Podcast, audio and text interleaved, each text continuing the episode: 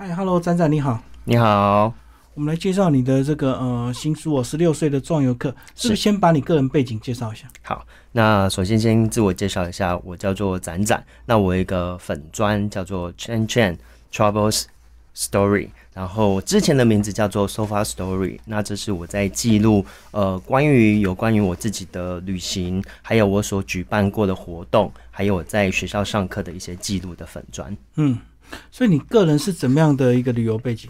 呃，其实我之前在三十岁之前，其实没有太多旅游的经验。那后来，但是我是本本科系出身，就是观光系。那我因缘际会喜欢上了那个青年旅馆这个主题，所以从这个入门，然后还接触了一些 couch serving。就是沙发客，然后后来一直接触了，然后成立了一个空间，然后邀请了很多知名的旅旅游布洛克啊，然后旅游作家到我的空间去办很多的发表会，然后进而喜欢上哎演讲啊旅行这样子，然后后来就是觉得哎听了一一次那个呃某一场演演讲叫做那个一千两百公里的徒步之旅，嗯，然后就发现哦。原来世界上有一条那么有特别的道路，所以就想说啊，有机会自己可以去走走看。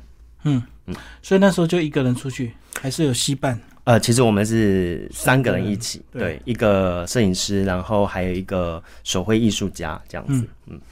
所以刚好你们都共同想要走这条路，还是因为你决定这条路才在网络上找朋友？哦，那是我自己的朋友。然后因为他们对于日本都蛮喜欢的，然后手绘艺术家他本身是专门画妈祖的艺术家，然后他他听到我说哎我要去的时候，他们两个就觉得啊，那我也可以跟着你们去走走看。然后后来其实有一个有趣的地方是，原本。三个人决定要出发的时候，我在出发前一个月，因为工作的关系，差一点没有办法成行。嗯，就他们只说一句：“你自己你是主角，不能不去哦。”所以立刻把手边所有事情把它处理好，然后就跟着大家三个人一起踏上了四国边路。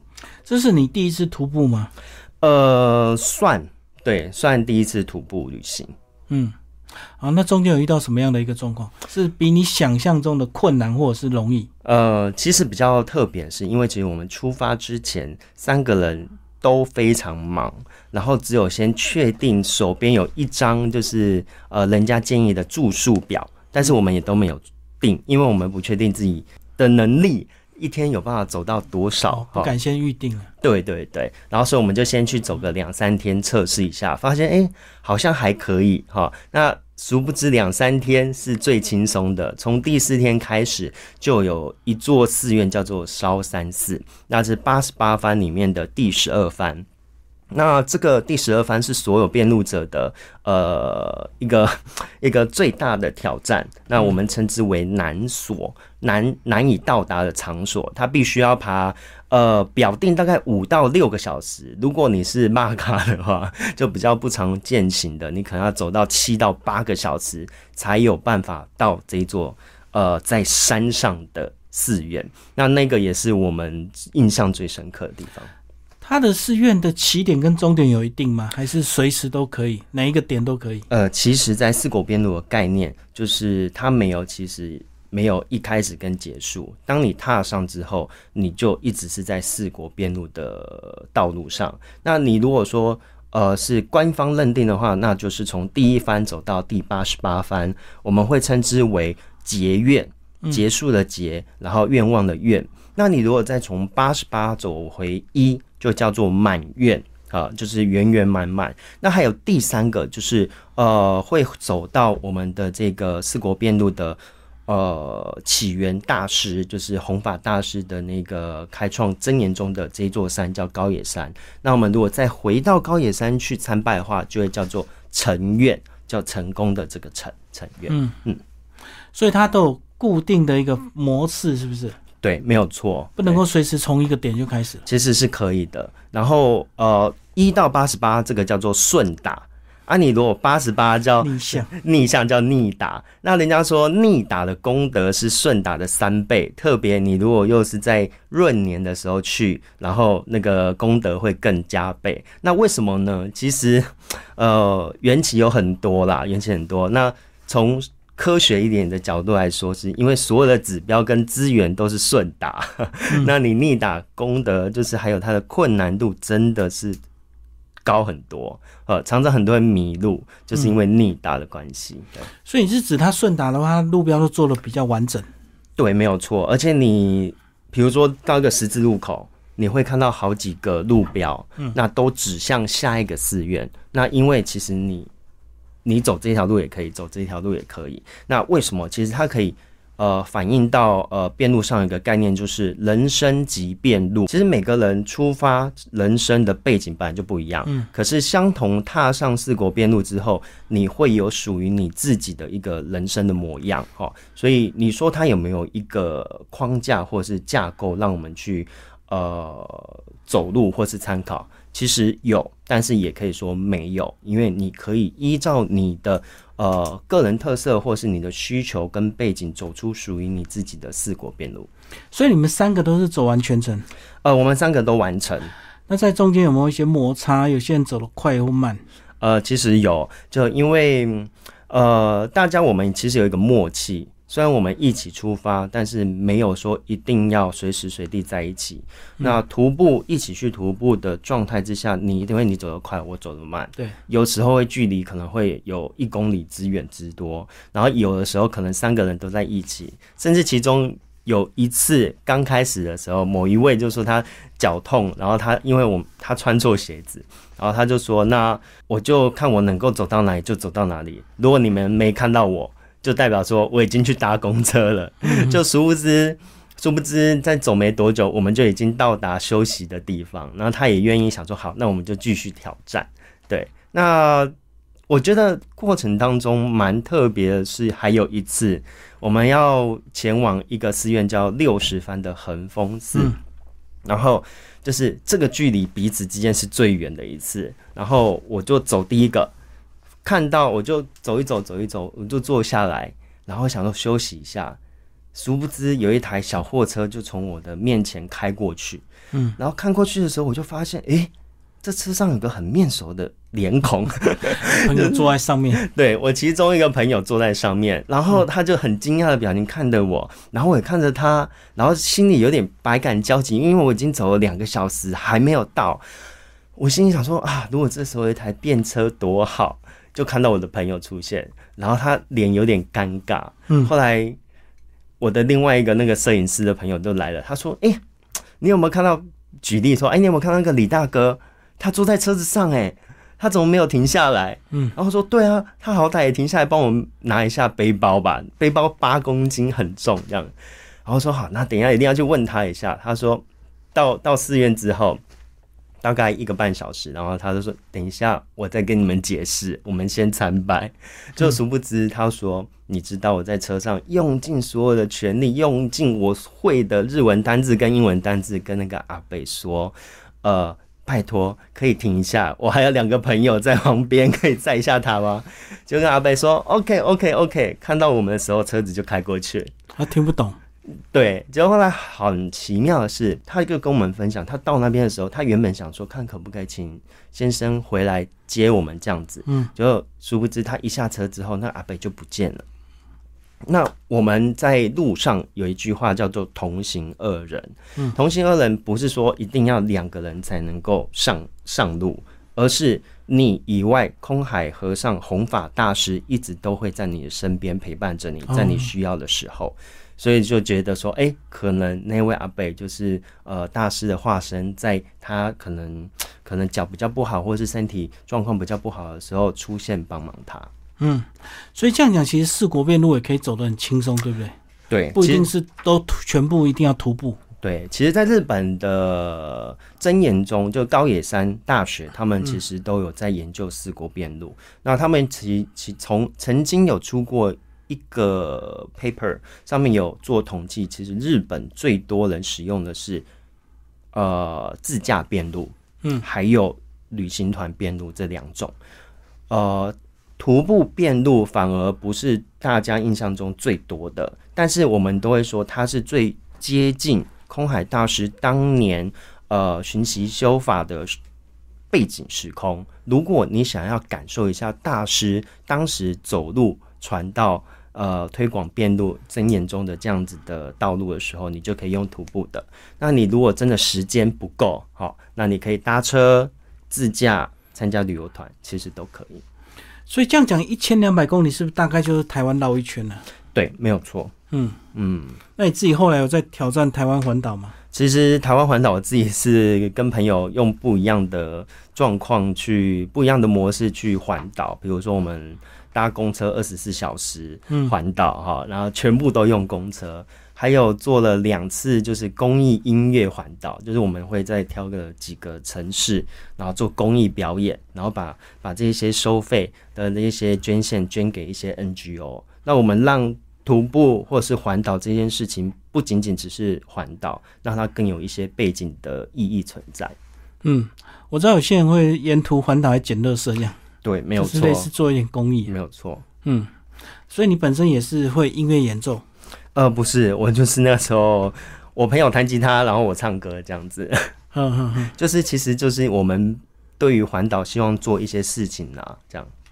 所以你也是因为这本书要出，你才回顾你这段旅程吧？呃，其实也不算，因为呃，一直以来从二零一七年回来到现在，每一年都会为呃四国辩论这个主题做一件事情。那像呃二零一九到二零二零零年的时候，然后我们做了一趟就是相片故事展，嗯嗯我们募集了八十八个故事，嗯，然后在台湾巡回，那包括新竹、台中、高雄、花莲，最远到香港。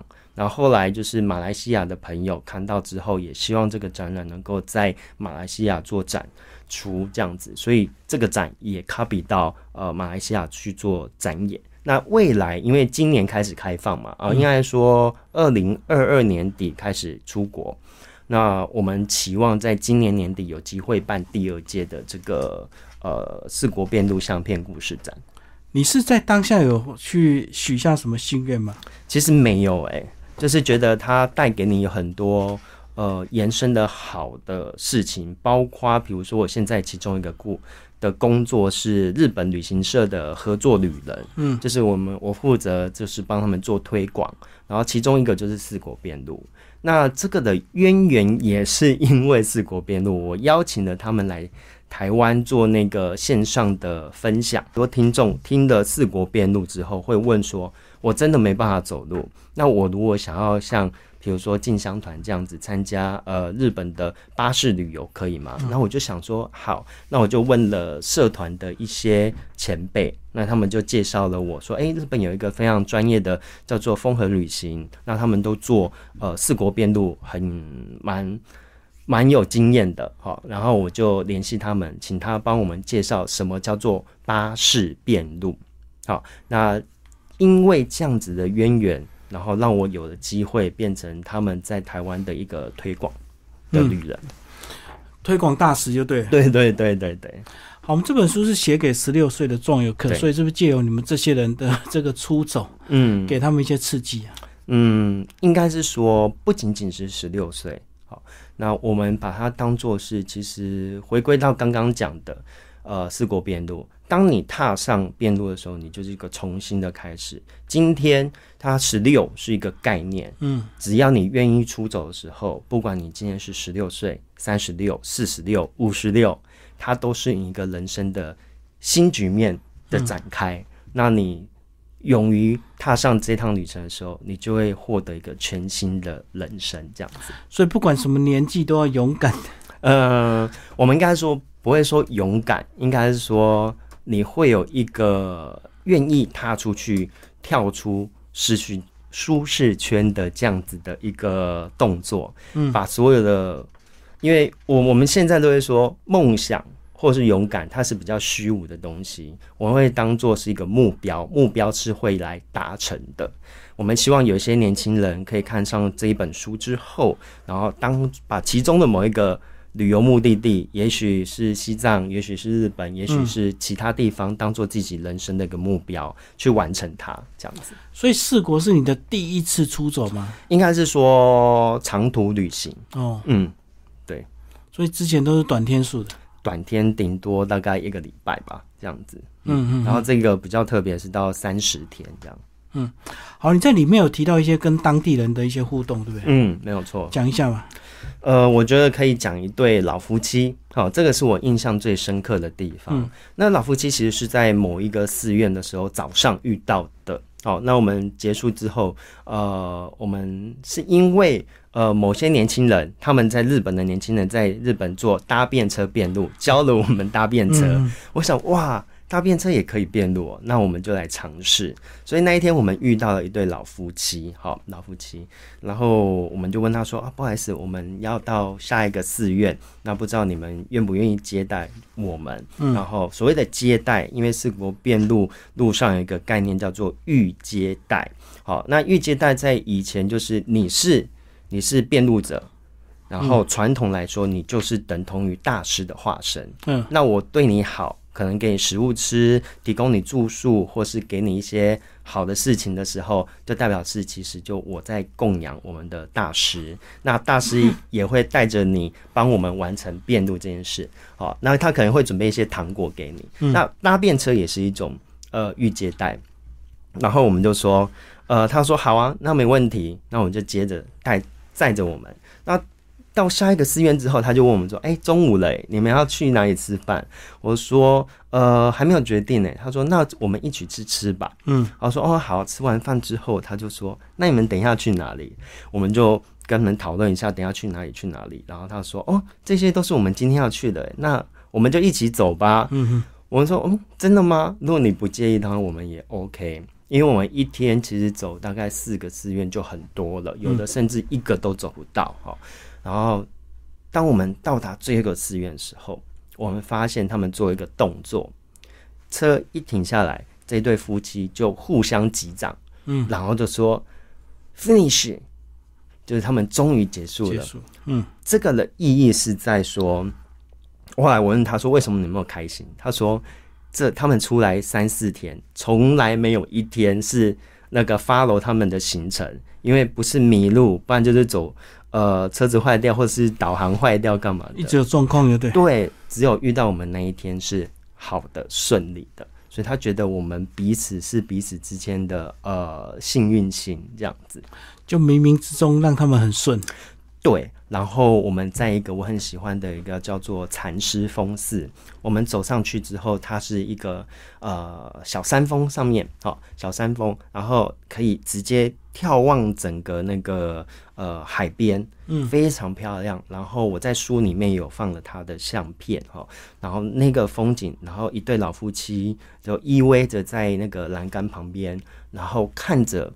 看着海边的这样的感觉，那时而有时候手牵手走路，有的时候先生等一下太太，有时候太太等一下先生，然后在车上的时候走错路的时候，他们不是那种啊你怎么走错路啊互相嗯，谩骂。反而说哎呀我走错路，哎呀我真的哎啊啊没关系，我们就走那种。长辈老了之后，退休之后的那种温馨感，其实是很多人向往的生活。就让你很感动，就对。对，这个是非常感动的地方。好，最后你们三个一起走，如果真的遇到一些呃争执的话，你们是用表决的吗？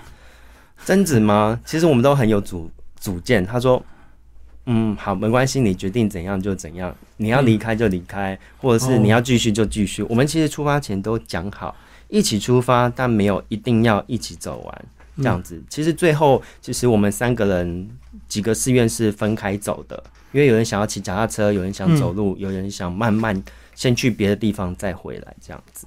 我就没有硬绑在一起。对，其实我觉得一起出去玩本来就不需要一直绑在一起啦，除非你们有任务。是一起去，其中还有要工作或干嘛的。很多人绑在一起是为了聊天，可是这种长时间旅行一直讲话也很累，对不对？讲到没有话讲。特别是徒步，因为你根本就像我刚刚讲的，我们在走路的速度上其实是不太一样的。那你走得快，我走得快，也是讲一讲、聊一聊，我就走快了。而且你在路上会遇到其他的辩路者，哦，你真的想讲话，其实是讲不完的，嗯。就有很多人可以走。对，很多人可以讲了，当然也是会有一些地方是完全都不会有人的。哎，不过以这样四国辩路的一个特性，那应该也不一定是年轻人，对不对？有些是虔诚的长者也会走。其实辩路上几乎都是长者，嗯，呃，你会看到七八十岁的阿伯背重装在走，呃，走四国辩路，年轻人反而少。为什么？因为呃时间的关系。可是有一个季节会看到年轻人，那就是暑假。嗯，好，那在四国很多年轻人都知道四国边路这件事情，他们在学校还有他们政府都非常的。推广，然后再来的话，我们刚刚有讲到一个搭便车教我们搭便车的年轻人，那两个小男生，他们是一路从神奈川搭便车来四国，然后走四国边路，然后我就觉得哇，真的超远的诶，而且很厉害，全程搭便车，而且他们带了一个很特别的神器，叫做滑板车。嗯，因为我今天如果带脚踏车来变路，万一真的我要。搭便车的时候，车子放不下。对，我如果滑板车一折就放入后车厢，我就可以上车了。他们最后结结束的时候，他们是搭那种日本不是有那种大卡车吗？长途的大卡车。因为我们认识之后，我们就彼此都有联系，然后他就跟我说，我们搭的大卡车很像变形金刚那一种，然后回去神奈川。我说哇，你们也太幸运了。所以其实，呃，便路上你在走。你会遇到什么样的人事物？其实冥冥之中都已经安排好，然后你就放开心的去感受这一切，就是我们一开始我们这一趟旅程最大的感受。好，谢谢展展，我们介绍这本书啊，《十六岁壮游客》，蔚蓝文化出版，谢谢，谢谢。